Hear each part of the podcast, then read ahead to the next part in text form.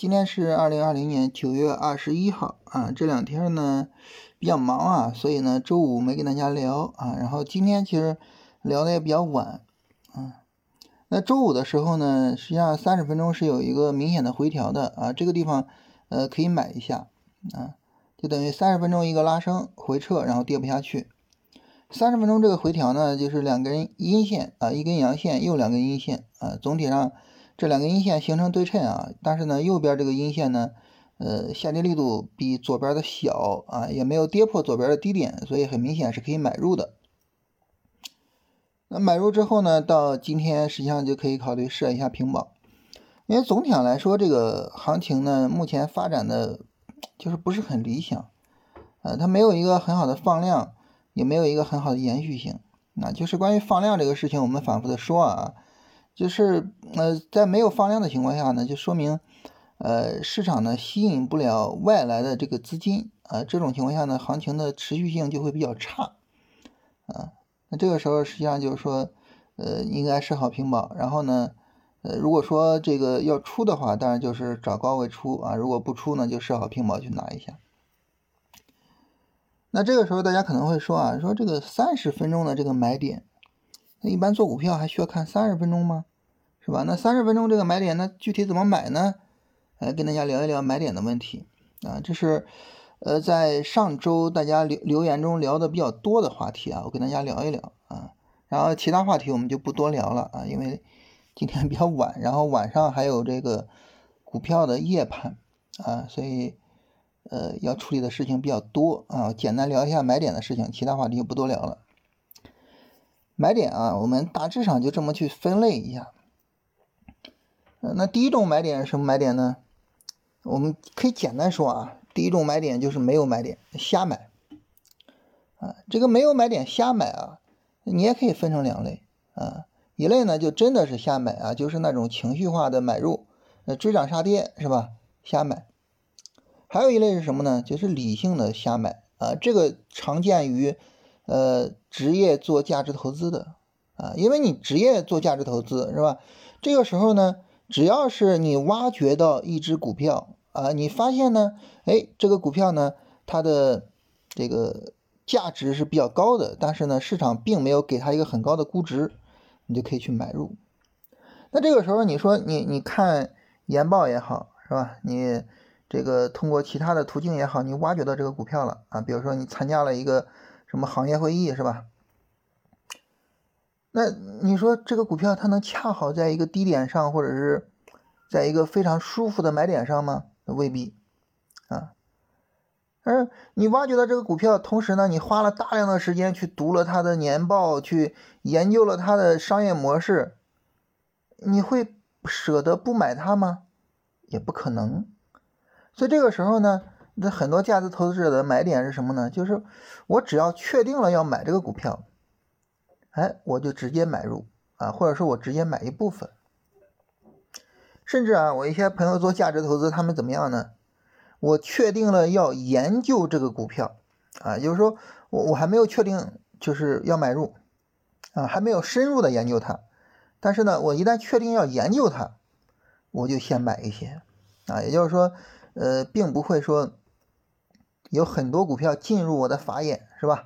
这个股票进我的法眼了，我就先买一些，买一些还能怎么样呢？还能激励我去搞研究啊！这个搞基本面的研究很累啊，看很多的研报，呃，朋友说这个每天看的眼睛都疼啊。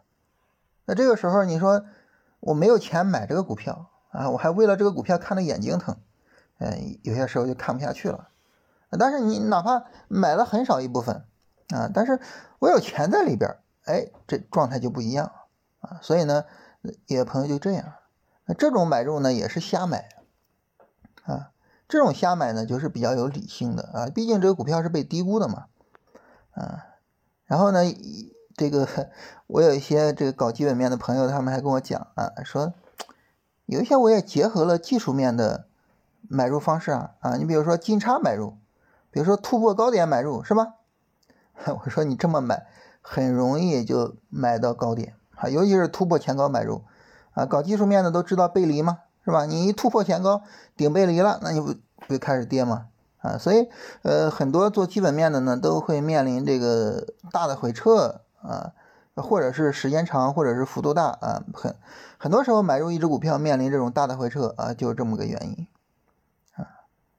那这个时候很明显就是说，无论是无厘头的那种瞎买啊，还是基本面理性研究的瞎买啊，实际上呢就是通过这个技术面去优化一下自己的操作，其实应该都是有益无害的。所以下边呢，我们就跟大跟大家来聊一下关于技术面的买点。技术面的买点呢，总体上可以分成两大类啊。第一大类呢，就是上涨直接去买入啊，上涨涨到一定程度了，我直接去买入。第二大类呢，就是回调下跌我去买入啊。我们简单聊一下。第一大类的买入啊，就是上涨涨到一定程度买入。你比如说什么呢？金叉死叉，是吧？大家都非常熟悉啊，均线的金叉买入，死叉卖出，或者 MACD 金叉买入，死叉卖出啊，大家都很熟悉。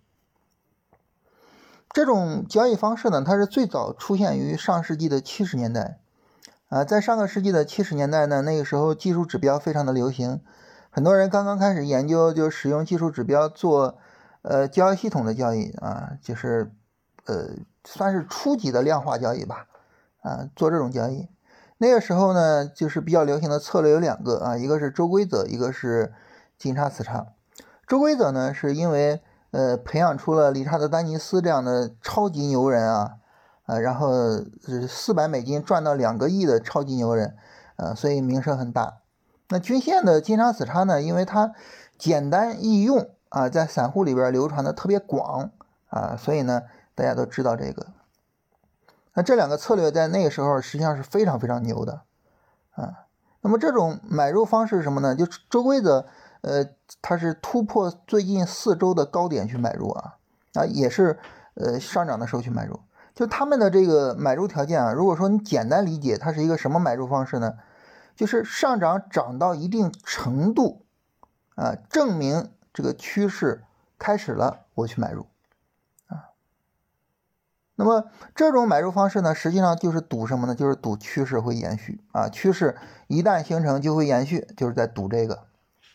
啊，那么那你说这种买入方式现在还能用吗？啊，给大家推荐一本书啊，叫《趋势交易》啊。这本书呢，统计了呃从上世纪七十年代一直到现在啊这个交易成绩，然后呢均线的。呃，这个周期呢，使用各个周期啊，然后呢，周规则的突破也使用各个天数，最终发现呢，他们的年化收益都是非常值得称道的，啊，高的年化收益能够高到百分之五十多啊，然后平均下来呢，也能有百分之二十多，也就是说，能够非常稳定的去实现一个很高的收益啊，而且呢，那本书呢，他还把每一年的情况啊，然后呢，跟这个就是在书的后半段都给详细的描述了出来啊，所以也是比较可信的吧啊，呃，那么看了这本书呢，实际上，呃，你对于这个交易方法也会有一个更深刻的认识啊，就是他们肯定会有呃，就是不好的时候啊，但是呢，他们也总有好的时候。啊，我在后半段的时候，哎，我在翻每一年的情况的时候，我我会做一个特别有意思的事情。我一看这个方法，今年比如赚了百分之七十，我想完了，下一年肯定不行。结果你看下一年就回撤百分之十，哈，就它经常是这样子。那很多人使用这种方法用不好是什么呢？那一看这方法好，哎，就开始用。结果你一开始用呢，他就开始亏。你看亏了，你又不用了。结果你一不用，它就开始赚。啊，所以很多人用不好这个方法。简单说就是你要用这种比较糙啊，但是呢确实能够带来很好业绩的方法，嗯，就坚定的去使用它啊。这是关于这个顺趋势的买入方法啊。传统的趋势跟踪一般都这种思路啊，但是我个人呢并不认同这种思路，呃，为什么呢？因为我想呢，就是呃，你做趋势，但是你的趋势由谁来确定呢？你说上涨涨到一定程度啊，然后呢我就去买入啊，金叉我去买入是，然后向上突破我买入，但是呢这个上涨涨到一定程度，我们在熊市中的反弹也经常见到啊，你怎么去确定它是一个真正的上涨呢？那根据我我自己的想法，就是说你应该回调去确定啊，一个上涨涨起来啊，金叉了，然后呢再往下跌，跌不动，跌不下去，这个时候我才去买入啊。这种买入的方式呢，就是回调买入的方式。呃，很多的这个投资大师呢，也使用回调买入的方式啊。跟大家举一个典型的例子，就是三重滤网交易法啊。三重滤网交易法呢，是在《以交易为生》这本书里边首先提出来的啊。这种交易方式呢，它就是这个使用回调买入的方式啊。三重滤网呢，就是最高的那个周期啊，比如说周线是一个上涨啊，然后中间的周期，比如说日线是一个回调啊，然后呢。我在日线回调的时候去买入，啊，这叫呃这个回调买入的方式。这种买入的方式呢，你可以去看啊，说这回调是力度大的还是力度小的呢？这行情能不能延续呢？哎，能延续我才去买入啊，你不能延续我买啥呀？啊，所以这种情况下呢，那么我们能够通过回调去确认一下行情的延续性，我们在买入的时候呢，就有可能能够获得一个更稳定的成功率以及更稳定的业绩。啊，所以呢，我我个人一直是回调买入法啊，这个大家也能看出来哈，我每次都是下跌时候去买啊，回调买入的方式。然后大家听我聊这两类方式啊，就是一类呃趋势出现了，趋势确认了我去买，一类是回调买。这个时候大家都会觉得，哎呀，老师这个不过瘾，为什么呢？因为你没有跟我说具体的买点，你说回调买。你就跟我说这仨字儿，它不够啊，是吧？回调回调到什么时候去买呢？具体怎么买呢？哎，所以下边呢，我跟大家详细的来聊一聊关于回调买具体怎么做。回调买的具体做法呢，我们又可以分成两类啊。这这到这儿，大家已经可以做一个思维导图了，又可以分成两类啊。哪两类呢？第一类呢叫做左侧买入啊。左侧买入的方式呢，就是你这不是回调吗？对吧？啊，你比如说你往下跌跌个百分之十，我就买。你说跌百分之十的时候，这个低点出来了吗？未必啊，它有可能跌百分之十二才往上涨，也有可能直接反转了，就直接暴跌，是吧？啊，所以你说跌百分之十，低点出来了吗？未必啊，我就直接买啊。那这个时候呢，它就叫做这个左侧买入啊。左侧买入呢有很多方法，你比如说像江恩交易法，就是典型的左侧买入。呃，这这东西我没有研究过啊，我不太清楚具体交易交易法具体怎么做啊。但是，呃，流传着很多的传奇啊。再比如说呢，像三角洲理论、亚当理论啊，这都是典型的这个左侧买入的方式啊。但是这些交易方法，恕我愚钝啊，我我实在是搞不清楚啊，实在是搞不清楚。呃，之前呢，有一位这个研究三角洲理论研究的非常透的一位朋友跟我聊。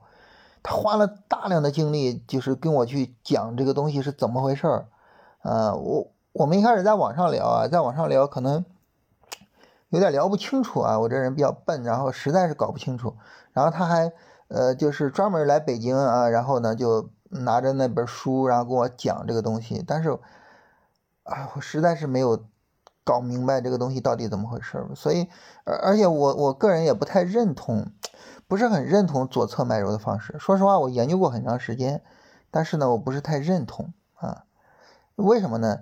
呃，就是我觉得市场它总是偶然性的啊，尤其是这个短线的走势，偶然性其实是非常强的。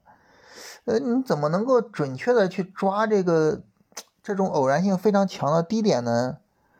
啊，这个事儿我难以理解，就是超出我的理解能力啊。所以呢，左侧买入，我我我。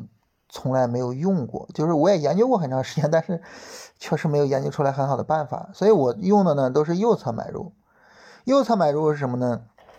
简单来说啊，就是你自认为，哎，你自认为就这个低点已经出现了，这个回调已经结束了，然后你去买入。啊，这个自认为也就是说你给他一个条件啊，当这个条件发生的时候，你可以去买入。啊，那好。那大家一听这个右侧买入的方式，你的第一反应是什么？啊，建议大家在这暂停一下，好好琢磨一下。哎，这个回调出现了是吧？回调出现了啊，比如说这个日线调整了一周了吧？现在呢，我要去确定这个调整结束，我要去买入，我用什么买入比较好呢？其实很简单啊，我们刚才说两种买入方式是吧？一种趋势出现去买入，一种是回调买。那好，那我怎么确定回调结束呢？简单说就是趋势又出现了啊，简单说就是趋势又出现了。比如说啊，价格向上突破回调的那个高点，价格向上突破回调的高点，那这个时候市场都创新高了，那肯定回调结束了，对吧？啊，比如说呢，呃，五周期均线跟十周期均线嘛，哈，他们俩死叉说明有回调，它俩再度金叉的时候就说明回调结束了，是吧？这是非常简单的这个买入方式，所以我比较喜欢的买入方式是什么呢？我把回调买和趋势出现买相综合起来，啊，通过趋势出现来确定回调结束，啊，把这两个这个趋势跟踪的方式结合起来。啊，这是我觉得我比较舒服的地方，啊，所以呢，我的买入方式都是这样啊，呃，一个股票上涨，然后有回调，有回调之后呢，呃，再度产生新的上涨，确认这个回调终结，我去买入，啊，我都是这种买入方式。但这个时候大家可能会问，说那你这么买啊，买的太高了，对吧？你看上涨回调，你再突破这个回调高点，你比如说它调个百分之十，那这个时候你的止损就得百分之十啊，百分之十的止损太大了，是吧？你买的太高了，说你这能不能降一降呢？哎，这个时候我们很容易降。你比如说我是个日线回调啊，我不突破日线的那个高点去买，我突破什么呢？日线调整呢，它会在三十分钟上呈现为下上下上下，是吧？我突破三十分钟的最后一个高点去买，这个时候呢，我就能买的比较低，但是呢，同时我也确认这个回调结束了，啊，所以这样呢，我就去买入啊，这是关于这个。就是优化的一种方式，那优化的方式呢？再优化下去就是什么呢？我也不突破三十分钟高点买，因为突破还是有点慢啊。哎，我三十分钟下跌，我一看下跌的力度比较小了，跌不动了，我等它突破五分钟高点买，是吧？你看这就买的就比较早了嘛，对不对？啊，买的相对来说就比较早了啊，然后呢，止损就没有那么大了，对吧？所以这是这样一个买入的方式啊。当然，我还有一些其他的买入的绝招啊，这个，呃，也在想着说怎么整理一下，跟大家在这个龙回头战法的专辑里边去分享一下，啊，但是我最常用的基础性的买入方式啊，就是这样的买入方式啊，呃，我我我研究的所谓绝招呢，也都是一些尽可能的买在启动点，啊，尽可能的买在爆发点的那种买入方式。但是呢，这种买入方式研究的多了，你会发现一个问题，就是你过于追求买买在爆发点啊，有些时候呢，哎，它会没有信号，它不可能每个股票的爆发点都是一样的，所以呢，你研究的这个爆发点呢，它可能这个股票有，那个股票没有，这个时候呢就会错失一些机会啊。当然，当然啊，这个股票里边的股票数量多啊，我们也不怕错失机会，但是呢，我们要知道它有这个问题啊，因为这个买点啊，它确实是有。这个这样的问题，所以呢，我们研究买点研究的交易多了啊，你慢慢的会形成一个理念，什么理念呢？简单来说，五个字，买点不重要啊，或者六个字吧，买点没那么重要啊，七个字，买点没那么重要，你就买点没有我们想象的那么重要。你会发现，你选择了一只好股票，你怎么买都挣钱。那你选的股票不行，你再怎么买它能怎么样呢？是吧？啊。你 你选了康美药业，那你怎么买？你选了乐视网，你说怎么买？没法买，对不对？没法买啊！所以呢，就是买点这个东西呢，它呃是最后帮助我们点鼠标的，呃，但是因为它是最后，所以呢，我们更应该去考虑怎么把前面的工作去做好。嗯，怎么样能够选到一只好股票？怎么样能够找到这个好股票的好的行情段落？怎么样勇敢的去做这个股票？那这些我觉得是最重要的。对因为我们今天聊买点啊，所以我们聊买点聊的时间比较长。但是呢，我觉得大家应该对这个有一个清醒的认识。另外呢，我跟大家聊的这些买点呢，都是属于我自己的认知中，就是说相对来说比较好的、比较合理的这个我比较认可的买点啊。当然也可能会有其他的买点会比较好。我最后跟大家聊一个，就是你怎么样去辨析一个买点是好的还是坏的。呃，你包括我后边跟大家在龙回头分享的那个这个这个，我我我我的一些买入的秘诀啊，大家也可以使用这个方法去进行辨析。就什么呢？一个好的买点，它永远是在平衡买入的稳定性和你买入的风险啊。简单说就是你的止损幅度啊。如果说，比如说突破日线前高买，买入的稳定性比较好啊，但是呢止损过大。但如果说呢，你这个一分钟。底背离你就买，那这个时候呢，呃，你的止损幅度很小，但是呢，你买入的稳定性不高，所以一个好的买点永远在平衡这两个。一个好的买点永远是什么呢？买入的成功率高，同时呢，买入之后的盈利空间大。好的买点永远在平衡这两个。呃，所以从这个意义上来说呢，就是我觉得交易，啊，尤其是买入这一个动作，很大程度上啊，它是一个。平衡的艺术啊，它不是闷着头往前冲啊，闷着头去抓住某一个牛角尖的动作，它是一个平衡的艺术。